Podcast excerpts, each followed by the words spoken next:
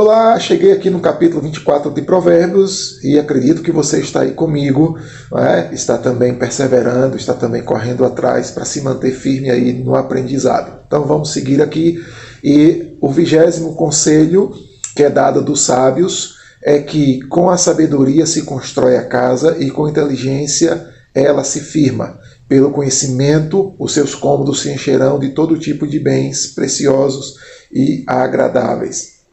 Salomão aponta aqui então de que a boa instrução, a, a, verdadeira sabedoria é aquela que constrói o nosso lar, que constrói a nossa estrutura familiar, não é? Ele usa aqui exatamente o paralelo de uma casa e ela chega e ela se firma, ela fica estável e ela preenche todos os cômodos, ela preenche todo o ambiente, ela preenche toda a, a, nossa vida de maneira integral e ela simplesmente nos oferece bens, aquilo que é riqueza, que é de grande valor e aquilo que é agradável. Então, a sabedoria, a capacidade de lidar com as dificuldades da vida, com os problemas da vida, com as situações da vida, é o que de fato produz valor e gera em nossa casa, em nosso lar e em toda a nossa vida valores que são importantes e são imprescindíveis. Então corre atrás dela e traz ela para perto de você e espalhe ela ao seu redor aí, não é? a semelhança do que Salomão instrui aqui na sua própria casa.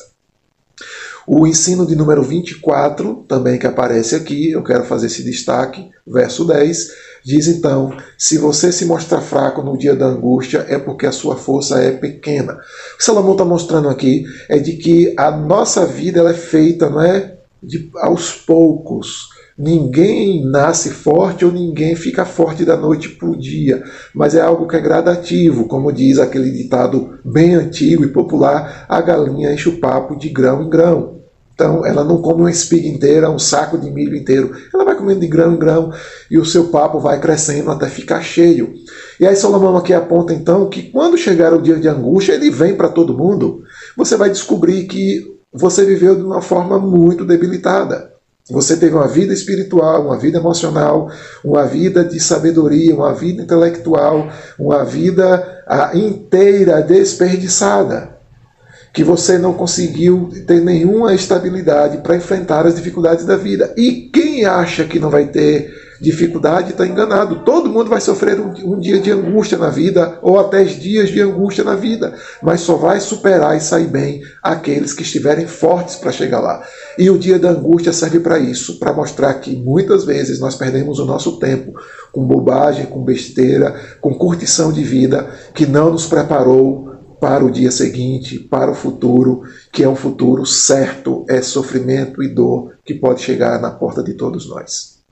Continua me seguindo e eu sigo aqui também te ensinando pelo caminho e no livro de Provérbios ainda durante esse mês de janeiro.